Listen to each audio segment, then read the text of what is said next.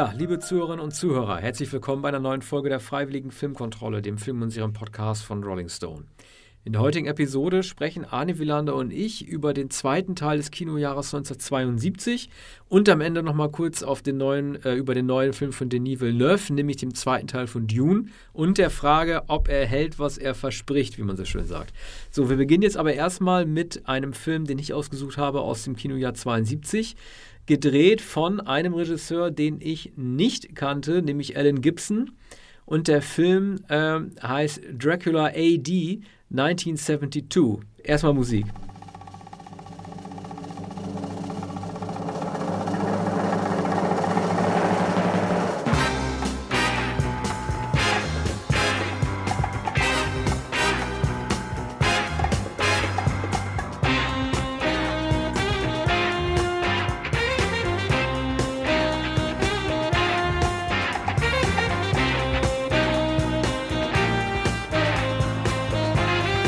Dieser Film trägt auf Deutsch den äh, Titel äh, Dracula jagt Minimädchen ich bin mir nicht genau sicher, warum man ähm, dem Film diesen blöden Titel gegeben hat. Vielleicht dachte man irgendwie noch an den Minirock oder Skirt, irgendwie Swinging 60s, an Twiggy, an die 60er Jahre. Wenn man an 1966 gedacht hat, ist dieser Film allerdings ein bisschen zu jung dafür gewesen, denn er erschien ja erst 1972.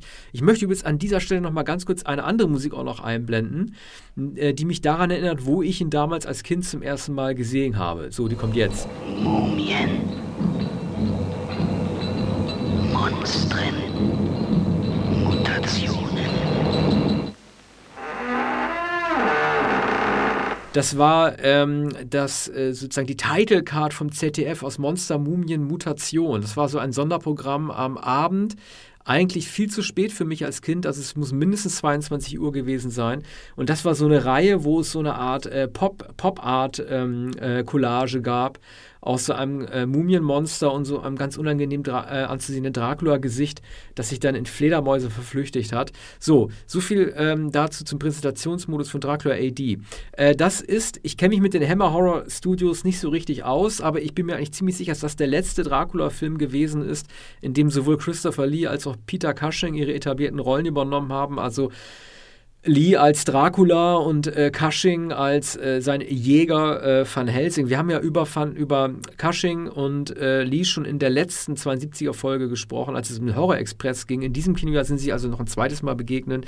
Die Tagline lautet Past, Present or Future. Never count out the count. Und Welcome back, Drag. Also man hat wirklich versucht, Dracula auf sehr modern zu trimmen. Die 70er Jahre atmeten ja einen anderen Geist als die klassischen Jahre der Hammer-Horror-Produktion. Ähm, nun äh, landet unser Graf, nachdem er in einer halsbrecherischen Action-Szene von Peter Cushing mit einem ähm, Kutschenrad durchbohrt wird, äh, im Chelsea, im modernen Chelsea. Ne, das ist sozusagen der Innenbezirk Londons gewesen und findet dort einen Jünger in äh, so einem coolen Jugendlichen, der den Namen Alucard trägt äh, A-L-U-C-A-R-D, ne? Augenzwinker sage ich nur, wenn man Alucard andersrum ausspricht, dann wird daraus Dracula. So waren halt die Helden strukturiert, wobei ich den Namen Alucard wirklich gut finde. Ich wundere mich, warum nicht mehrere Leute so heißen.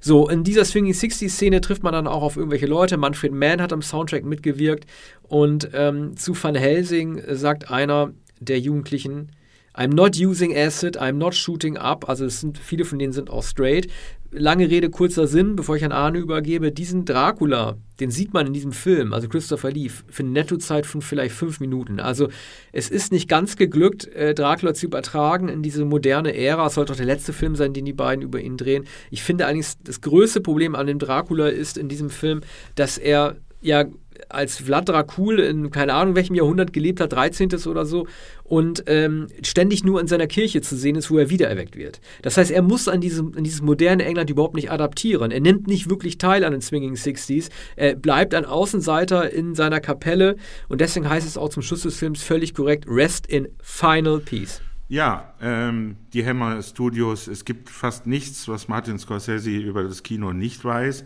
Äh, die Hammer Studios 50er Jahren, in den 40er Jahren begründet in England, ähm, haben die äh, berühmten Horrorfilme gemacht und Scorsese ist ähm, ein großer Anhänger äh, dieses Kinos, das er in Cape 4 wieder aufgenommen hat.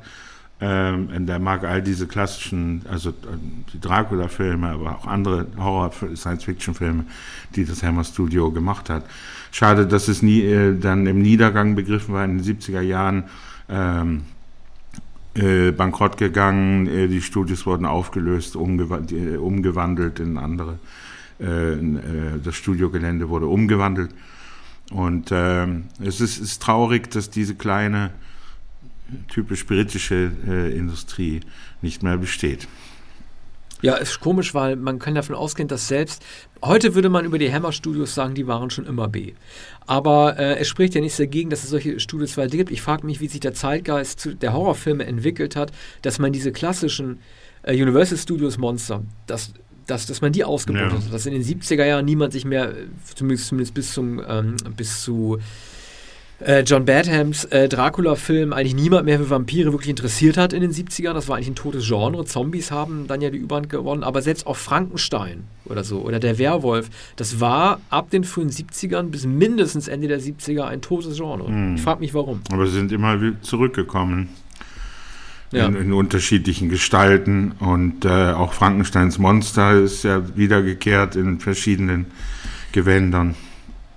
Mhm. Aber äh, mit, mit dem Jahr 1972 hat das äh, nur am Rande zu tun. Ähm, ich glaube, wir sprechen jetzt über einen, na, äh, über einen Film eines äh, großen britischen Regisseurs, den der in Amerika gedreht hat.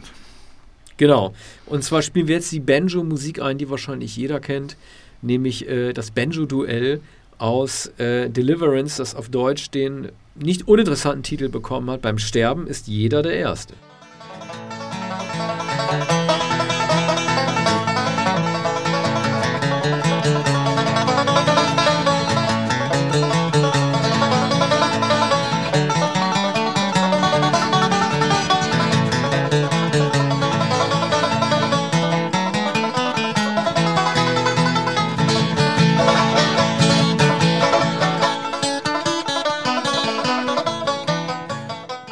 Ja, John Boorman, ein Engländer, der äh, irgendwann seine Liebe für Irland entdeckt hat. Ich glaube, spätestens ab Sardos von 74, den hat er ja in Irland gedreht, ist er dann für Excalibur spätestens da geblieben.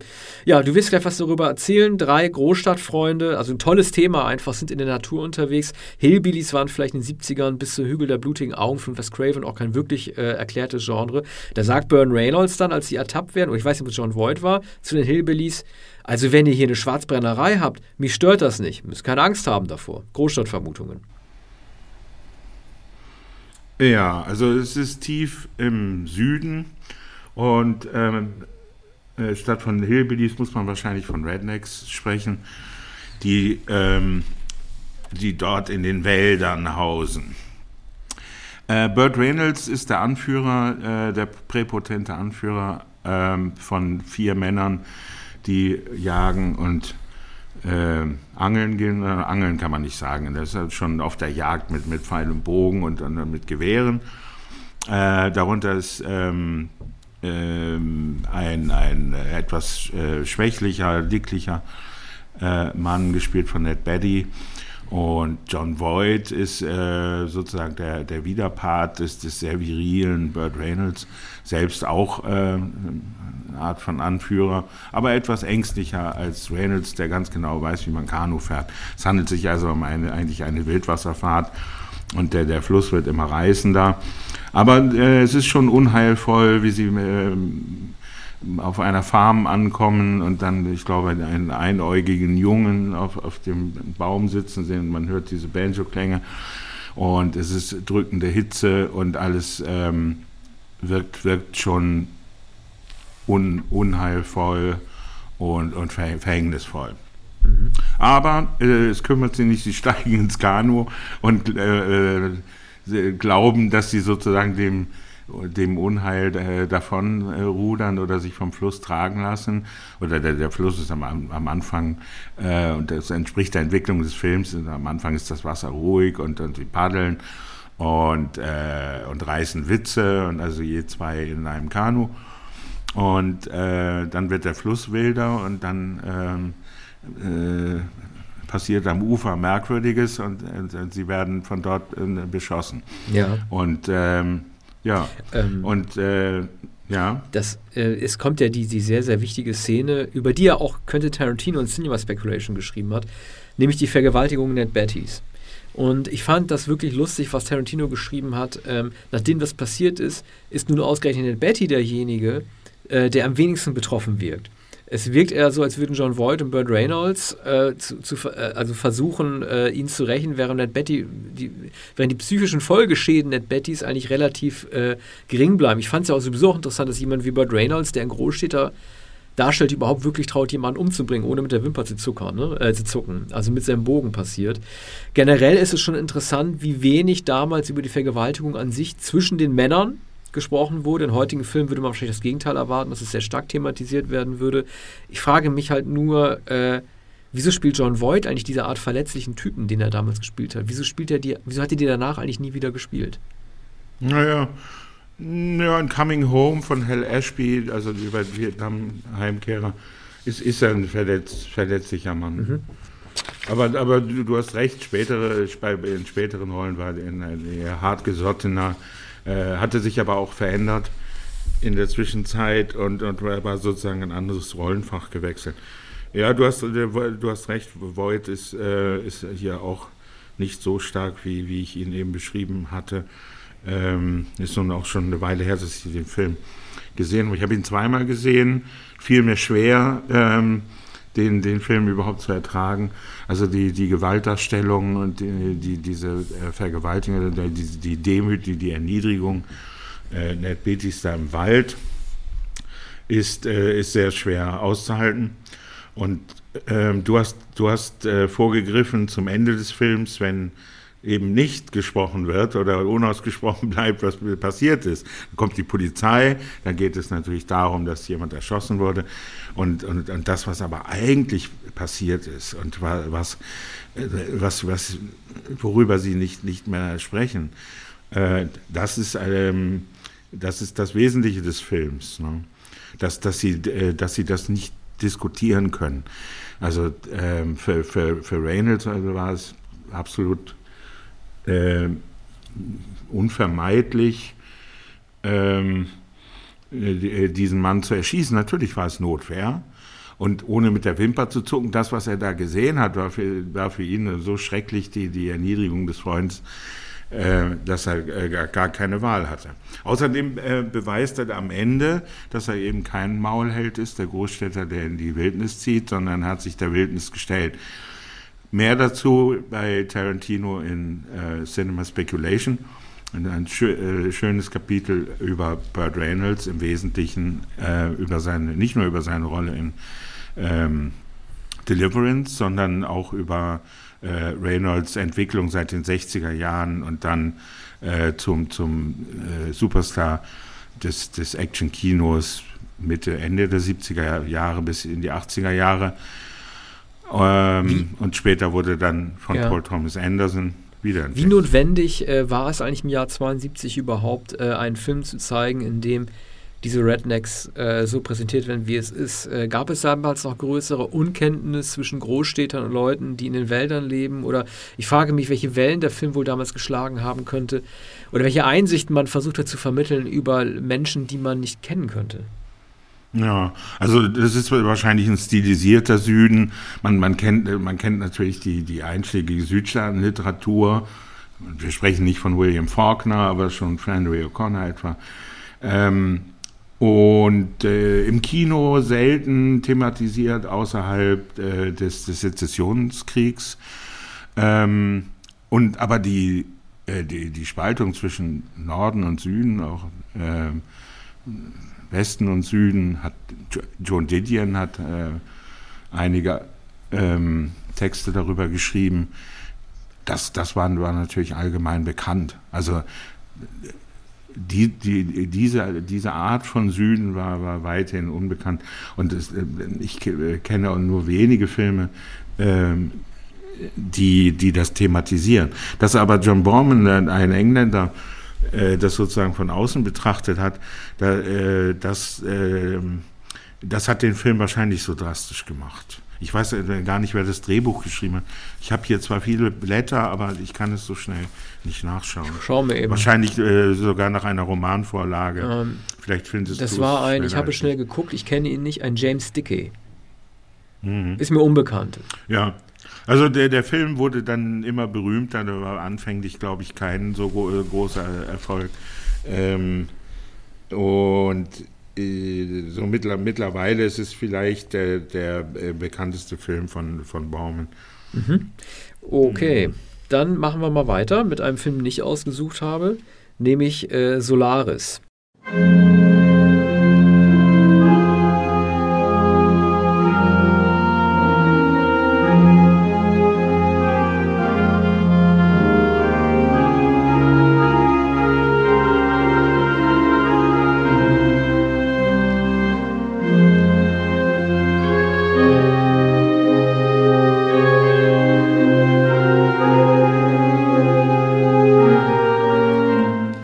wir feiern bei der FFK hiermit eine Premiere, es sei denn, du kannst mich korrigieren, Arne. Es ist wahrscheinlich der erste russische Film, den wir jemals vorgestellt haben in unserer mittlerweile vierjährigen FFK-Geschichte.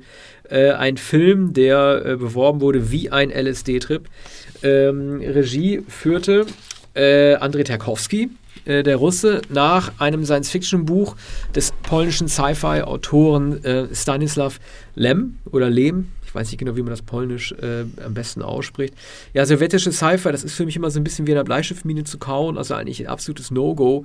Äh, ich, ich wollte den Film mal unbedingt sehen, weil der, das Buch mich so begeistert hat. Normalerweise sperre ich mich vor russischer Science-Fiction. Ich weiß eigentlich nicht, was es bringen soll. Äh, es ist für mich halt kein Star Wars. Ähm, also die Grundlage Tarkovskis, äh, diesen Film zu drehen, ist wahrscheinlich äh, neben äh, Stalker, verspricht mir irgendwie das englische Stalker aus, aber es ist ja ein russischer Film von 1979, Stalker, ja. äh, sein wahrscheinlich berühmtester Film und seine eigentliche Vorgabe, den zu drehen, war ja gewesen, weil er mit dem westlichen Sci-Fi-Kino so unzufrieden gewesen ist. Äh, es gab damals natürlich noch lange kein Star Wars und auch kein Laserwaffen-Schießerei äh, wie er in den späten 70ern in werden würde, sondern nur das denkende Kino. Im selben Jahr kam ja, darüber hatten wir schon gesprochen, Silent Running, äh, der Amerikaner ins Kino und vier Jahre vorher eben von Kubrick 2001 äh, Space Odyssey Odyssey. Und äh, das hat Tarkovsky abgelehnt. Ne? Er hat gesagt, das sei alles so ein bisschen seicht und es ginge weniger um die Menschen, sondern mehr um die Technologie, äh, die möglich sei, um damit zum Jupiter zu fliegen. Er hat natürlich insofern recht, als dass es Kubrick auch nie wirklich in, äh, nie interessiert hat, seinen Figuren, zumindest in dem Film vom Astronauten Bowman, eine gewisse Tiefe zu verleihen, sondern einfach nur die Konsequenzen menschlichen Handelns zu zeigen, wenn sie mit künstlicher Intelligenz in, in Verbindung geraten. Okay, aber das sei mal äh, so ein bisschen dahingestellt. Es geht darum, dass ähm, ein Forscher, Kelvin, äh, zum Planeten Solaris geschickt wird, wo äh, in einer über dem Planeten, das ist eine Art Wasserplanet, äh, kreisenden Raumstation bereits zwei andere Astronauten auf ihn warten und einer von denen, es waren vorher mehrere, ich glaube drei, ist inzwischen auch gestorben und Kelvin soll versuchen herauszufinden, welche Kraft in diesem Planeten Solaris äh, steckt. Äh, dieser Planet Solaris äh, hat ähm, nun leider die für Menschen sehr unglückselige Fähigkeit, Erinnerungen in ihn zu evozieren und diese Änderungen äh, auch zu manifestieren, nämlich in ähm, bestimmte Personen, Verstorbene meist, die die Astronauten manipulieren. Im Fall von Kelvin ist es die Wiederauferstehung seiner verstorbenen Ehefrau, für deren Tod er sich verantwortlich fühlt und die nun auf der Station äh, als so eine Art naive Wiedergeburt, als unschuldiges Wesen wie als Kind, aber natürlich ausgestattet als Frau, äh, wieder versucht, mit ihm Kontakt aufzunehmen. Dieses Alien soll dann sozusagen eine Therapie für den Astronauten darstellen, äh, während äh, ein Leitsatz der anderen Astronauten halt, die diese Frau ablehnen, die schon auf der Station sind und wissen, dass Solaris halt ein manipulatives Spiel spielt, halt sagen, we struggle for contact, but what we need is a mirror. Also was heißen soll, es geht, muss weniger darum gehen, unbedingt Dinge zu bewältigen, indem man Kontakt mit einer außerirdischen Lebensform aufnimmt, sondern indem man in sich selber einkehrt und sich selber verstehen lernt. Ähm, nun ist es so, äh, ich finde das ehrlich gesagt toll. Also ich bin ein großer Fan ähm, dieser, wir hatten schon bei Vertigo darüber gesprochen, auch bei Lost Highway, dieses Filmmotivs oder in dem Fall auch Romanmotivs, eine zweite Chance zu bekommen mit demselben Menschen und es das dann besser zu machen. Mich packt das jedes Mal, mich nimmt das irgendwie immer sehr mit. So ein bisschen ist es bei Solaris hier auch. Und äh, ich finde die Vorstellung toll verstorbenen Menschen, den man irgendwie nicht mehr hat, äh, wieder bei sich zu haben und den sozusagen als frische Reinkarnation zu erleben. Und wenn ich mal vorweggreifen darf, äh, gibt es auch ein sehr, sehr gutes Filmende, das sich massiv vom Romanende unterscheidet, nämlich Kelvin. Ich erzähle es jetzt einfach mal, wer den Film noch gucken will, hört am besten weg. Äh, der Film endet damit, dass er, ähm, dass Kelvin auf Solaris landet und dort in einer Simulation seines Elternhauses wieder Kind sein darf. Ich finde das toll. Kindheit ist eine super Zeit, wenn man glücklich aufwächst. Und wenn man wieder Kind ist, das ist ja auch die Pointe des Films, dann macht man auch keine Fehler mit den späteren Beziehungen mit einer Frau, die man dann hat. Also es ist eine sehr, sehr unschuldige Zeit, die einen optimalen Verlauf her bedeutet, dass man keinen Schatten äh, davonträgt, sondern einfach nochmal neu starten kann, aber halt den Reset hat auf eine ewige Kindheit. Ich finde das faszinierend mhm. und ich unterstütze den Gedanken. Also die Bewegung des Films ist ja sogar vergleichbar mit äh, äh, Odyssee im Weltraum. Ähm, mir, mir, scheinen die, gar, die, Filme gar nicht so weit voneinander entfernt zu sein. Und gut, man kann sagen, ja, Science-Fiction-Filme sind nie weit voneinander entfernt. Und äh, es handelt sich ja immer um Phantasmen, es handelt sich um Märchen im Wesentlichen. Äh, Quest, können wir mal wieder sagen. ja. Auf der Suche nach dem Selbst, auf der Suche nach, nach Außerirdischen, auf der, auf der Suche nach außerirdischem Leben, aber vor allem doch äh, ist es immer eine, eine Bewegung ins Innere, also es ist immer eine Reise ins Ich, was eigentlich eine äußere, äußere Reise ist, die, die äh, Reise ins Innere wird gespiegelt durch die Reise ins Äußere. Das ist bei Tarkovsky, der Filme der Innerlichkeit immer gedreht hat, später noch gedreht hat. Die Filme wurden immer karger, gilt als der, der, größte Meister. Äh, noch in den 80er Jahren, da habe ich, hab ich ähm, äh, die ersten Filme von ihm gesehen, erst später dann äh, Solaris. Ein Film, der, der gar nicht so sehr äh, strahlt, naja, strahlt ist vielleicht der falsche Begriff, aber der, der so nicht der sich nicht so eingebrannt hat in der kollektiven Erinnerung des Kinopublikums. Vielleicht unterschätze ich das. In, in der letzten Zeit hat man von Solaris, abgesehen von, ich glaube, Steven Soderberghs ja. mhm. Remake, hat man Soderbergh, wenig gehört. Mhm. An, anlässlich von Soderberghs Remake mit Ulrich Tukur, ja. glaube ich. Ja, Tukur, Ulrich Richtig. Tukur spielt eine Rolle. ähm, ähm, ist der Film, ist überhaupt das Kino von Tarkovsky ähm, nicht so gefeiert, wie man es erwarten würde. Wir sprechen äh, vielleicht sogar jetzt im fließenden Übergang. Ah, ich wollte noch eine, äh, sagen, ich wollte wollt noch eine ja. Sache mhm. zu äh, Solaris noch sagen. Ähm, ich finde es toll, dass dieser Film überhaupt gedreht wurde. Das war bei Goskino, also der, der Zensurbehörde Russ, äh, Russlands, übrigens nicht selbstverständlich. Ne? Also gerade Sci-Fi liefert ja immer die Gefahr, nicht verstanden zu werden, weil es da auch um Allegorien und Metaebenen geht und man nicht voraussetzen konnte, dass Funktionäre verstehen, was der da eigentlich gerade zeigen will. Ne? Ähm, ähm, Tarkovsky ist ja auch als einziger Regisseur, nee, ich glaube mit Fellini und einem anderen, Ingmar Bergmann, es gibt ja diese Vatikanlisten, es gibt ja die Vatikanlisten der sehenswerten Filme, unterteilt in Glauben, Inspiration, insgesamt 50 Streifen, es ist halt in fünf Listen. Müsste man nochmal nachgucken. Und da ist er vertreten mit zwei Filmen. Zwar nicht mit Solaris, sondern mit Opfer und einem seiner Frühwerke, ja. ich weiß nicht, was heißt in 66, aber ähm, weil Tarkovsky ein gläubiger Mensch ist, verbannte er halt diese Reinkarnation seiner Frau durch mhm. die Aliens durch die Alienkraft auf Solaris durchaus auch auf äh, spiritueller Ebene. Mhm. Und das trifft ja auch den Vatikan und den Gedanken der Wiedergeburt ja auch ganz gut. Ne? Also Jesus Wiedergeburt zu Ostern. Das wollte ich nur noch mal eben kurz sagen.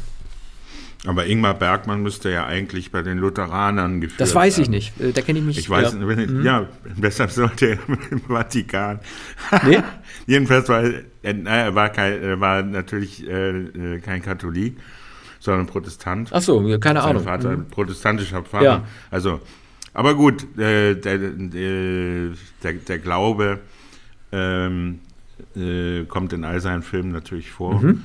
Und deshalb äh, hat, hat, haben wahrscheinlich die, die Katholiken auch seine Filme in die Liste aufgenommen. Ja. Also die, die Gottesfrage wird da gestellt. Mhm. Was ich sagen wollte, ein, ein anderer Regisseur, ein italienischer Regisseur, Ach du Scheiße. über den wir jetzt, ja. über den wir jetzt sprechen. Hilfe, Hilfe. Der letzte Tango ja. in Paris. Arne äh, mhm. erzählt.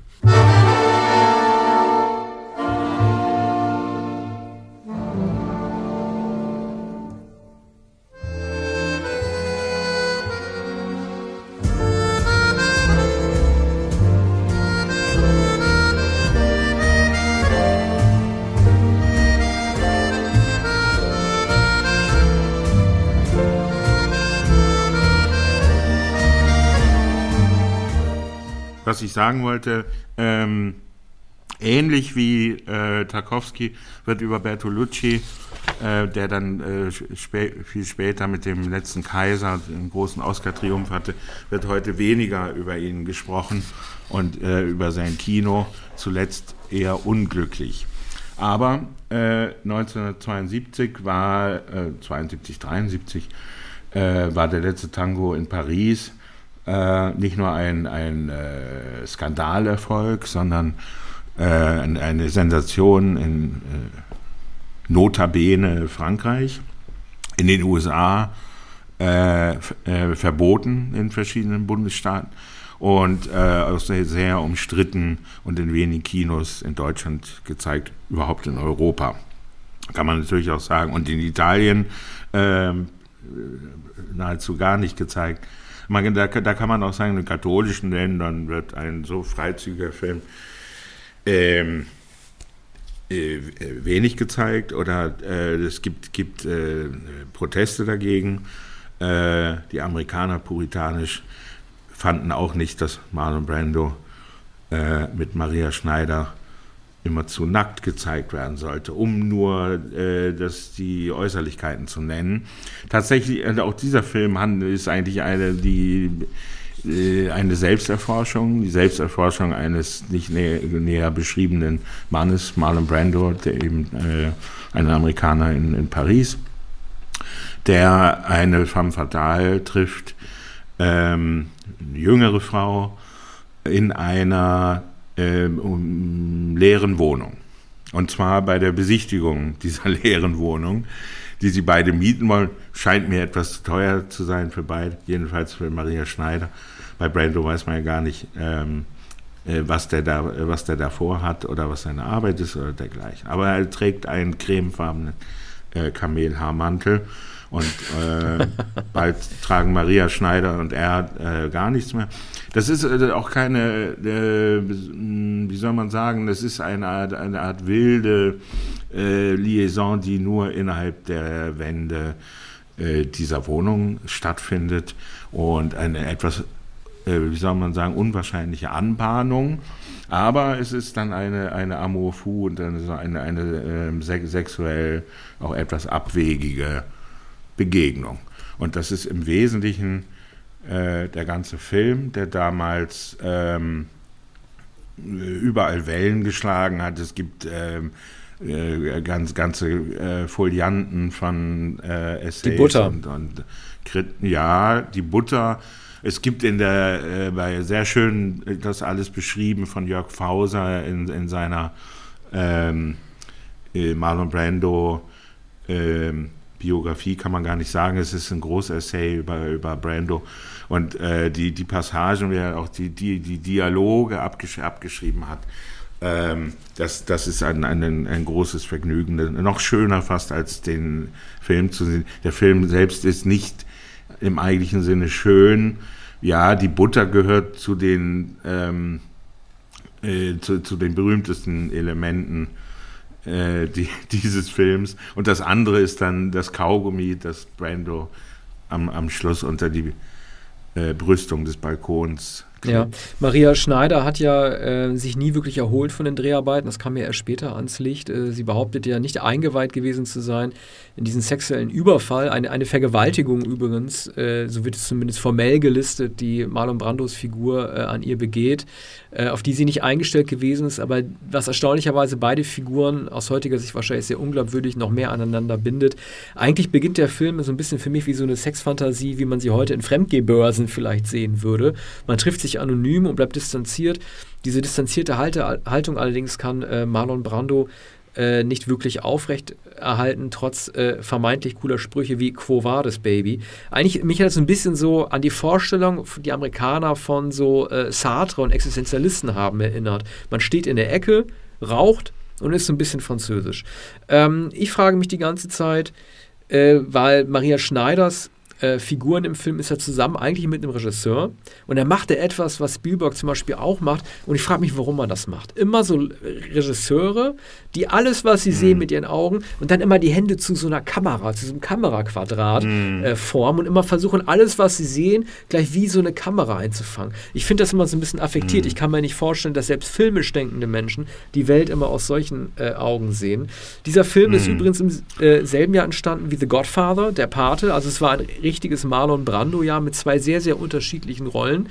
Äh, für den Paten sollte er auch den Oscar kriegen. Ich habe auf IMDb mal geguckt. Arne, kann es sein, dass ähm, diese beiden Rollen die letzten wirklich normalen, in Anführungszeichen, sind, die Marlon Brando sowohl bekommen als auch übernommen hat? Danach gab es erst vier Jahre später seine nächste Rolle mit The Missouri Breaks, den kennst du ja auch. Dann mhm. gab es nochmal einen ja. sehr gut bezahlten Mini-Kurzauftritt in Superman zwei Jahre später.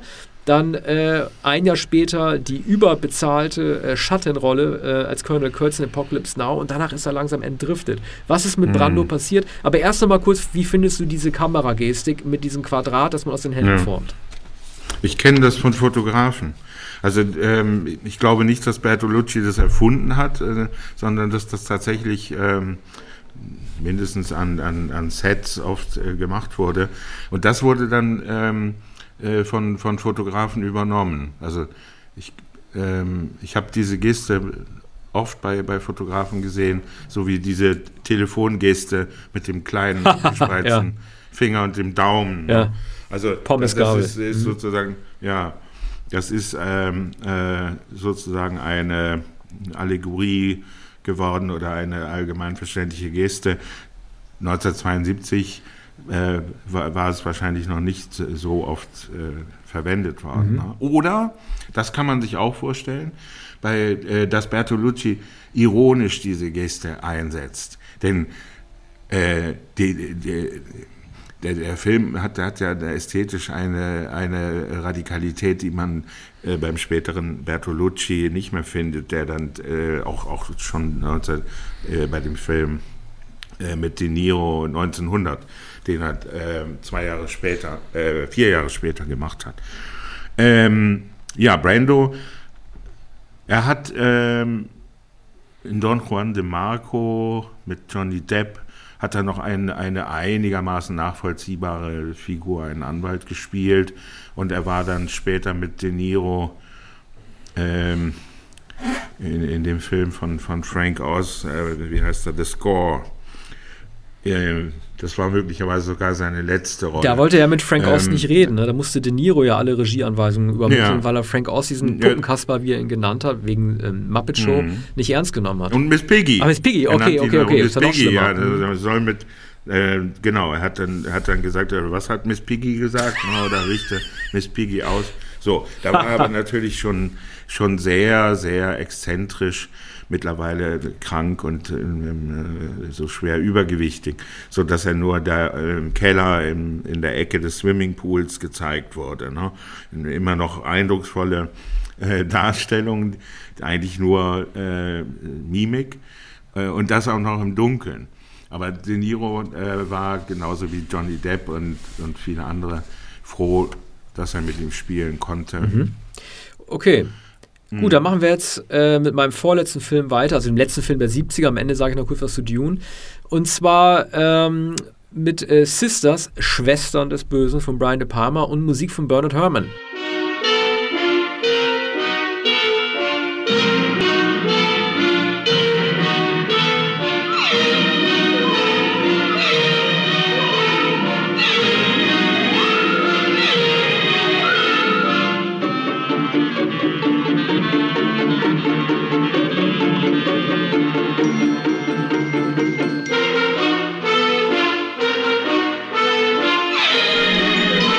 De Palma äh, ist ja, ist ja kein großes Geheimnis, wissen wir alle, ein ganz großer Apologet von Alfred Hitchcock und hat sich deswegen umso mehr gefreut, endlich, äh, und da war De Palma noch recht jung, Anfang 30, ähm, seinen Lieblingskomponisten Bernard Herrmann für einen Soundtrack bekommen zu haben. Für Obsession vier Jahre später sollte er nochmal mit ihm zusammenarbeiten.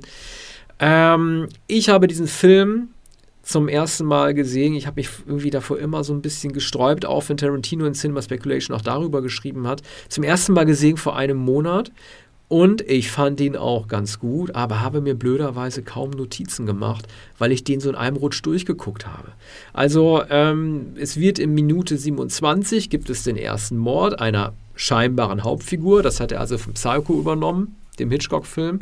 Und es gibt auch hier das Doppelgängermotiv, nämlich eine Schwester, die ähm, gespielt von, äh, Gott, ist das Margot Kidder? Selbst das weiß ich nicht mehr. Ja. Hei, ja, ja, ja, ja. Ich bin wieder schlecht vorbereitet Aber auf du, du hast doch bestimmt Blätter da und ich blättere jetzt in den Zetteln. Ja, ich gucke nochmal, liebe Zuhörer, das ist ja wirklich also peinlich. Ich habe den Film von Monat. Ich dachte, wir hätten über Sisters schon einmal nee, gesprochen. haben wir noch nicht. Also vielleicht, als wir über Cinema Speculation gesprochen haben. Also ist doch Margot Kidder. Ja. So, und es geht um einen Mordkomplott und die Frage der gespaltenen Persönlichkeit. Auch das ein Motiv, das äh, De Palma sehr, sehr, sehr zugesagt hat und sozusagen äh, der Abspaltung, um dann einen Mord zu begehen. Ähm, diesen etwas, ja, wie soll man sagen, also die, ähm, die, also aus einer psychischen Krankheit ein Mördermotiv zu machen, das ist ja sowohl bei Hitchcock als auch bei De Palma sehr häufig. Das kennen wir von äh, Psycho, wo halt nahegelegt wird, dass er die Persönlichkeitsabspaltung nicht nur zum Drag führt, sondern dann auch zum Mord. Und das kennen wir natürlich auch von äh, De Palma in Dress to Kill, als Michael Caine als Psychiater sich auch verkleidet, um Psycho-Morde zu begehen. Hier ist sozusagen ein erster Hinweis darauf, man muss es so sehen, heute könnte man diese Filme nicht mehr so drehen. In der damaligen Zeit war es gang und gäbe, das zu psychotisieren, wenn jemand eine Krankheit hat.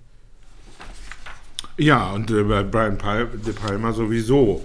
Also äh, mhm. die, die ersten Filme, die er gemacht hat, in den 60er Jahren, zum, zum Kurzfilme, Experimentalfilme, dann aber äh, Greetings mit ähm, äh, Robert De Niro, Robert, Robert De Niro entdeckt und das war nicht äh, Scorsese, sondern ähm, das war äh, De Palma, der ihn zuerst eingesetzt und der ihn Scorsese empfohlen hat in, in fast all seinen späteren Filmen ähm, kommt die, die äh, Doppelnatur des Menschen, die Janusköpfigkeit, die, ähm, hier wie bei E.T.A. Hoffmann, ne, die, die, die Zwillinge äh, kommen immer wieder vor. Und bei, bei Sisters handelt es sich sozusagen auch äh, um, ähm, um Zwillinge oder Abspaltung, Schizophrenie und damit verbunden dann diese oder die ähm, Gut und Böse in einer Person vereint. Sie kann nicht anders als ähm, den, den Mann mit dem, mit dem Messer der, der zu erstechen. Und man, man sieht, man sieht in ihrem Gesicht plötzlich das Böse oder den Wahnsinn aufleuchten und, und sie meuchelt ihn dann von hinten und jemand beobachtet, das ist bei De Palma ja, auch immer, ich konnte es nicht fassen, ich habe den Film auch viel später gesehen als die, all die anderen fast alle anderen De Palma-Filme, die ich äh, schon gesehen hatte. Und wird wieder von gegenüber vom Fenster beobachtet, wie, wie der Mann da äh, stirbt ja. äh, auf der anderen Straßenseite und man kann ihm aber nicht helfen. Dann, dann kommt die Polizei, wird die Polizei gerufen, Polizei kommt, Wohnung ist aufgeräumt, man sieht keine Blutflecken, es ist keine Leiche zu sehen. So, und es ermittelt äh, ein äh, äh, äh Charles Durning, ein später ziemlich berühmter Nebendarsteller bis in die 90er Jahre. Hat dann Vaterfiguren gespielt. Hier ist er, glaube ich, ja, hier ist er der, der Kommissar. Mhm. Aber ist das nicht interessant? Äh, De Palma, ne? für ihn war das so ein Auftakt einer Strecke, einer Gewinnerstrecke, die es eigentlich selten wiedergeben würde äh, im Kino seitdem. Also mindestens zehn Jahre. Ne? Nach Sisters kam äh, Phantom im Paradies. Ähm, danach kam Obsession, über den haben wir gerade schon gesprochen, auch wieder so eine Art Body-Double-Geschichte, auch mit Bernard Herrmann. Im selben Jahr dann Carrie. Danach äh, The Fury mit Kirk Douglas, dieser Film über Telepathie und was man damit anstellen kann. Home-Movies. Dann natürlich äh, seine drei vielleicht besten Filme in Folge.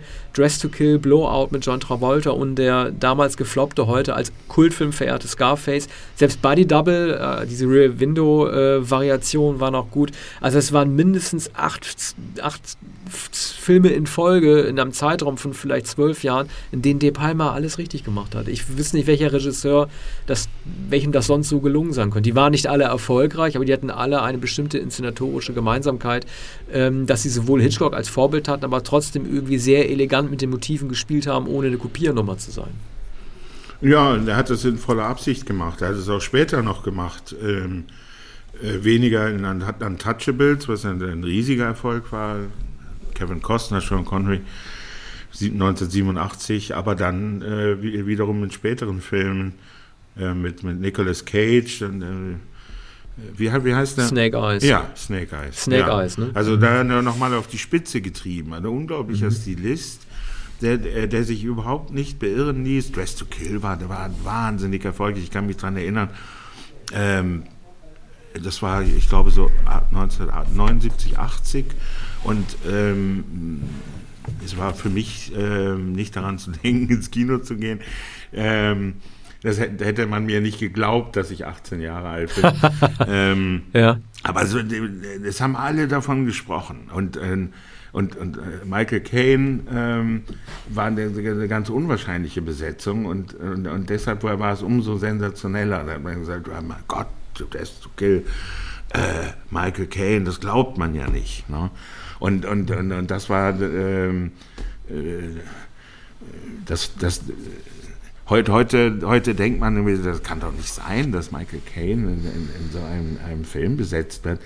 Dann, John Connery hatte abgelehnt, ne? Die Rolle sollte an John Connery ja. gehen, aber äh, der hat mhm. irgendwie, der wollte sich nicht in Frauenkleidern ja. Äh, zeigen lassen, vor allem wollte der nicht äh, einen Mörder äh, spielen, der sich als Frau verkleiden muss, um zu töten. Das ist ja auch genau das, was dann äh, De Palma immer vorgeworfen wurde, dass er halt äh, mhm.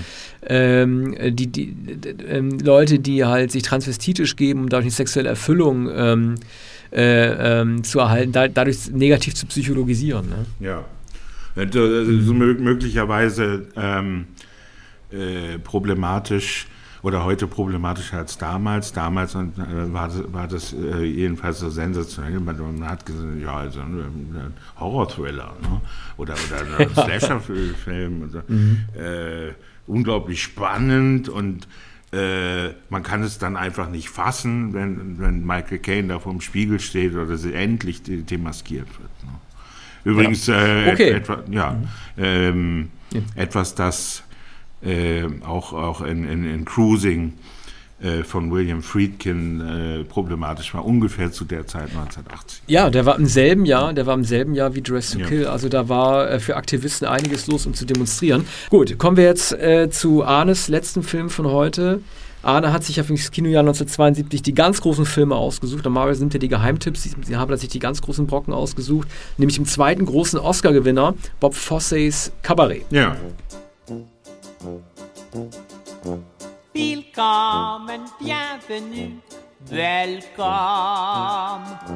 Fremde, étranger, stranger. Glücklich zu sehen, just wie enchanté. Happy to see you, bleibe reste stay. Das ist übrigens ein Film, wenn ich noch kurz, bevor ich an dich übergebe, noch über, äh, als, als ich eine Trivia-Sektion gelesen habe. Das ist derjenige Film, der die meisten Oscars gewinnen konnte, ohne jeden Oscar, das je, also ohne den Oscar für den besten Film zu halten. Der ging nämlich an Coppolas Der Pate. Ja. Äh, meine Frage an dich zu Anfang gleich: äh, Wieso sieht man eigentlich so wenig von Berlin in diesem Film? Liegt es daran, dass nicht in Berlin gedreht wurde? Äh, ja. Also das ist eigentlich ein Film, der in Kulissen gedreht wurde, ziemlich künstlich. Man sieht unter anderem Biergärten, man, man sieht hin und wieder eine, eine Straße. Aber äh, das, äh, das ist alles äh, inszeniert oder, oder nachgebaut. Ne? Also ähm, wenig, wenig, äh, wenig Natur überhaupt wenige, so also viele Innenräume. Ähm, natürlich Kabarett und, und die, die Auftritte von Liza Minnelli finden natürlich im Theater statt. Und äh, der berühmte äh, Conferencier, äh, der, der äh, Liza Minnelli ansagt und äh, der zeigt ähm, äh, die, die Kabarets und die ähm, äh, Nachtbars äh, jener Zeit, die ja legendär sind. Der, ähm, die Vorlage für, für, für dieses Musical ist von Christopher Isherwood, Goodbye to Berlin. Und Isherwood hat in der Zeit in, in Berlin gelebt und äh, hatte homosexuelle Freunde und da war äh, eine große Freizügigkeit ähm, in den, in den äh, späten 20er Jahren. Und, ähm, und Engländer fühlten sich dort sehr wohl. Und, und Cabaret handelt ja davon, wie das umkippt und ja, ein bisschen wie die Blechtrommel später, ähm, wie das umkippt und dann die Nazi-Aufmärsche beginnen und die, die ähm, Kneipenschlägereien und, und, und Kaffeeprügeleien und, und ähm, die, die, die Aufgeregtheit zwischen ähm, Kommunisten, Nazis ähm, und äh, Kaisertreuen und dergleichen. Das wird, wird alles sehr, sehr oberflächlich hier gezeigt. Michael York hat äh, wohl seine größte Rolle äh, als Amerikaner. Helmut, der Deutsche Helmut Griem spielt. Und ich meine ähm, auch äh, Fritz Wepper in einer. Fritz Wepper macht auch mit. Übrigens, ähm, man darf sich nicht täuschen, also es soll gar nicht hämisch jetzt klingen, aber Joel Gray, der auch den Nebendarsteller Oscar bekommen hat, sozusagen als Zeremonienmeister ja. auf der Bühne, der lebt tatsächlich ja. noch. Äh, der lebt noch und ähm, es ist halt so, ich finde es ehrlich gesagt sehr gut und ich habe den Film vorher nicht gesehen, ich habe mich immer davor gesträubt, ich weiß auch warum. Ich finde es ehrlich gesagt sehr, sehr gut, dass fast alle dieser Musical-Songs zum Glück auf einer Bühne mhm. präsentiert mhm. werden und die Leute nicht etwa in den Straßen Berlins oder in den Wohnungen anfangen zu singen.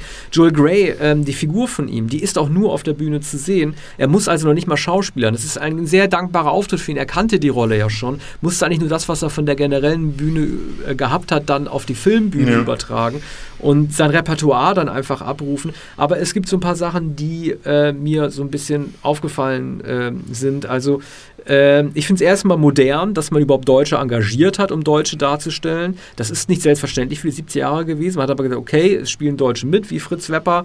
Dann zeigen wir die. Fritz Wepper übrigens auch sehr gut. Man hätte sich auch vorstellen können, dass er danach in Hollywood einen Durchbruch hat, weil er die Rolle wirklich sehr, sehr gut spielt. Aber ähm, dann gibt es dann so Trachtenbayern da drin mhm. zu sehen, ne? die so ein typisches ausländisches, amerikanisches Bild von mhm. Deutschland vermitteln. Die sind dann eher so ein bisschen so Witzfiguren. Ähm, das finde ich halt, also das finde ich ein bisschen schräg. Insgesamt sind die Deutschen, und das ist das Interessante für die Geschichte, eigentlich relativ irrelevant. Die politischen Geschehnisse, die Schlägertrupps der SA oder so, die da rumlaufen, die sind natürlich nicht irrelevant, aber ähm, Deutsche an sich sind für diese Erzählung von Amerikanern in Berlin mhm. nicht von Bedeutung. Das kann natürlich an Isherwood liegen, der von seinen eigenen Leuten erzählen wollte, aber es ist doch ein Film, in dem Deutsche und Amerikaner relativ aneinander vorbeileben. Ja, es ist ein Film von äh, Expats, sagt man heute sind Immigranten, also Engländer und Amerikaner werden gezeigt. Und dann die, der, der, die Klüngel, die da entstanden sind. Heute sagt man Blasen. Und äh, das, also das waren, waren die, die Gemeinden der ähm, äh, Expatriierten in, in Berlin. Also das war die Vorstellung von Isherwood, der, der tatsächlich auch so gelebt hat. Der, der, der, ähm, der konnte kaum, kaum Deutsch, weder verstehen noch sprechen. Und äh, das war aber ohne weiteres, wie es übrigens ja heute auch in Berlin ist. Ne? Also man, man kann durchaus äh, Jahre hier leben, äh, um, ohne Deu wesentlich Deutsch zu sprechen. Und, ähm, mhm. Und dann geht es natürlich und äh, geht, es natürlich im Wesentlichen um Künstler. Es geht um, um, um die, äh, Liza Minnelli, die Tänzerin, die Sängerin. Es geht um Schriftsteller. Es geht, geht um, um all die Leute, die sich in Berlin immer am wohlsten gefühlt haben und die hier natürlich am, best, am besten zu, zurechtkommen, äh, weil, weil sie äh, Englisch sprechen können und, und weil, weil genügend äh, Landsleute da sind. Ne? Aber, aber das alles ist, ist natürlich so ein, elegant gemacht vor dem, vor dem Hintergrund des Schreckens von 1933, äh, äh, dass äh, der sprichwörtliche Tanz auf dem Vulkan gezeigt wird. Ne? oder der, der letzte Tango, die letzten Monate vor der Diktatur. Und ähm, die, dieses Wissen äh, konnte man auch die, den Amerikanern vermitteln. Ja. Okay, dann sind wir mit 72 ja. am Ende und ich möchte am, äh, zum Schluss noch mal kurz über Dune 2 reden, über den aktuellen Film, den man nicht ignorieren kann, weil er wahrscheinlich einer der großen Erfolge des äh, Kinojahrs 2024 werden wird.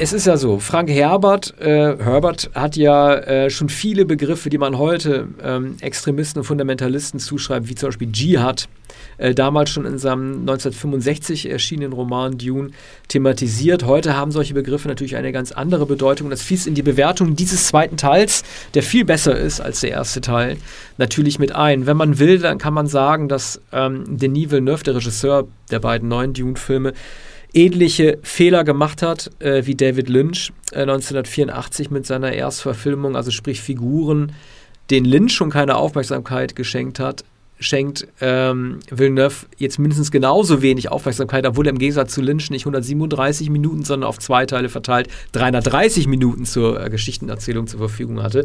Was ich eigentlich viel interessanter finde, ist der Umgang oder die Armierung von den sogenannten Fundamentalisten, den indigenen Fremen auf Arrakis. Und äh, da macht Villeneuve doch einige sehr unangenehme Sachen. Also es geht unter anderem um die Hantierung mit Atombomben, die diese Fremen in die Hände bekommen, äh, ausgehändigt von dem Waffenmeister der Atreides-Familie Gurney Halleck, gespielt von Josh Brolin, um mit diesen Atombomben die Invasoren der Hakon zu bekämpfen.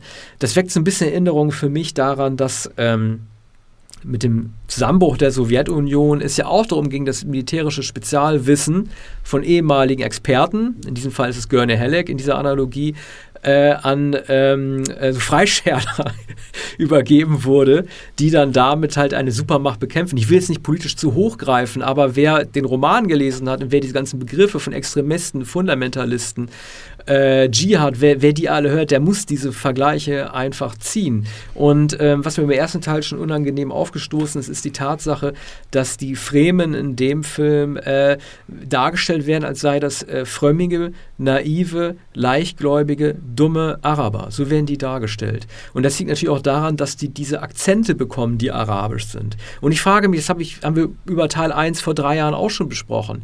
Es handelt sich hier um ein Volk von Außerirdischen, auch wenn zum Menschen dargestellt wird wird. Jeder Mensch, der auf dem Wüstenplaneten geboren wird, ist kein Mensch vom Planeten Erde, sondern ein Außerirdischer. Die müssen also nicht mit diesen arabischen Akzenten äh, sprechen, nur um dann als Extremisten dargestellt zu werden. Das ist ein ganz klarer Fehler, den äh, Villeneuve macht und der mir überhaupt nicht gefällt. Nun gut, jetzt werden diese drei Atombomben gegen die Hakon gezündet. Das ist die, die entscheidende Waffe, um den Planeten zurückzuerobern. Paul Atreides, gespielt von äh, Timothy Champagner, macht das sehr gut. Der greift dann damit an. Und was mir was den Film allerdings für mich rettet, das ist die Tatsache, dass ähm, Villeneuve eben keine Heldenerzählung äh, in Dune 2 erzählt, so wie es Lynch mit seiner mit dem ersten Teil gemacht hat, als Paul Atreides, gespielt von Kyle MacLachlan, diese Let It Rain-Szene am Ende bekommt und Regen auf Arrakis niederprasselt, was theoretisch sowieso bedeutet, dass die Spice-Produktion zum Erliegen kommt. Sorry, falls ich jetzt abnörde. Aber er macht das ein bisschen anders, Villeneuve. Der junge Paul Atreides wird bei ihm von einem Neuankömmling in dieser Welt zunächst zwar zu einem White Savior und dann zu einem Gewaltherrscher. Und das ist das Entscheidende. Frank Herbert hat ja auch schon gesagt, mein Motto des Romans ist Never Trust Your Leaders. Und das greift Villeneuve hier ziemlich gut auf, indem er auch seinen jungen Paul hat letztendlich zu einem Tyrannen werden lässt, so wie die Hakons wahrscheinlich selber welche sind. Das ist im Grunde genommen eine Game of Thrones Erzählung. Daenerys Targaryen in Zeitraffer, die er hier durchlebt. Und das macht er doch relativ, relativ gut. Er ist auch optisch sehr gut anzusehen. Villeneuve ist ja in erster Linie kein Schauspielregisseur, sondern vor allen Dingen ein äh, Actionregisseur, wenn man es mal so sagen kann. Und ähm, gerade der Hakon-Planet Gidi Prim, ähm, der ist sehr, sehr gut erzählt. Das hat mich so ein bisschen in diesem kontrastreichen Schwarz und Weiß auch äh, so ein bisschen erinnert an äh, Beyond the Black Rainbow von Panos Cosmatos, wenn ihn jemand gesehen hat, auch ein eher äh, trippig anzusehender psychedelischer Film. Äh, er wird am Ende so ein bisschen zu Star Wars, ähm, was allerdings eigentlich eher bedeuten müsste, dass man daran erinnert, dass George Lucas mit Star Wars derjenige ist, der Frank Herbert kopiert hat mit Tatooine, als Arrakis und äh, Jabba als äh, Wüstenwurm. Es kommt nämlich die große Offenbarung, das werde ich jetzt einfach mal erzählen, ansonsten bitte weghören, dass Baron Harkonnen der äh, Großvater ist äh, des Nemesis Paul Atreides. Paul Atreides, am Ende zum Despoten geworden, rammt ihn ein Messer in den Hals und sagt, Großvater, nun wirst du sterben wie ein Tier. Das hat nicht ganz diesen ähm, Überraschungseffekt wie Darth Vader, und Luke Skywalker in das Imperium schlägt zurück.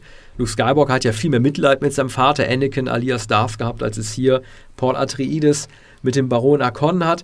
Hat aber trotzdem seine Wirkung. Ich frage mich nur, äh, es gibt ja Zusammenhänge zwischen den zwei größten oder wahrscheinlich absehbar größten Blockbustern der vergangenen zwei Jahre, falls Dune 2 ein Blockbuster wird, nämlich Christopher Nolans Oppenheimer und Teil 2. Das sind eben beides Filme, in denen es nicht nur darum geht, dass der jeweilige Protagonist am Ende äh, sich für Florence Pugh als Partnerin entscheidet, auch wenn das nicht gut ausgehen wird. Das haben diese beiden Filme gemeinsam, sondern auch die Tatsache, dass es in beiden halt um Atombomben geht und ich habe da schon, äh, wenn es jemand interessiert, auch einen Artikel geschrieben auf unserer Homepage heute, äh, was es über unsere Zeit eigentlich aussagt, dass es um Atombomben geht und dass man Angst davor hat, dass die eingesetzt werden. Es war ein sehr langer Vortrag, tut mir leid, aber wenn es um Science-Fiction-Filme geht, werde ich immer zum Nerd. Ja, ich würde mich auch für Florence Pugh entscheiden. Und hast du gesagt, Timothy Cham Champagner? Äh, ja, ich, ich muss, ich, ja. Ganz ehrlich, also äh, ich finde, dass er die Rolle gut spielt, auch wenn er, über, auch wenn er immer noch ein Bubi bleibt, denn eigentlich gegen Austin Butlers Fade Rauter, der damals gespielt wurde von Sting, eigentlich gar nicht hätte verlieren können in einem Fight. Mhm. Er entwickelt sich recht gut. Das ist die erste Rolle von Chalamet, in dem er ähm, sich wandelt und äh, vom äh, Helden zum mindestens Anti-Helden wird. Ähm, aber äh, mich nervt der Typ einfach. Mhm. Schlafzimmerblick ist nicht alles. Ich mag ihn einfach mhm. nicht. Aber die Rolle macht er ganz gut. Ja, so beschließen wir diese Sendung und kommen demnächst wieder mit äh, 1903, den Filmen von 1973, die wir ja. schon ausgesucht haben. Vielen Dank. Ja, vielen Zuhören. Dank fürs Zuhören. Bis bald.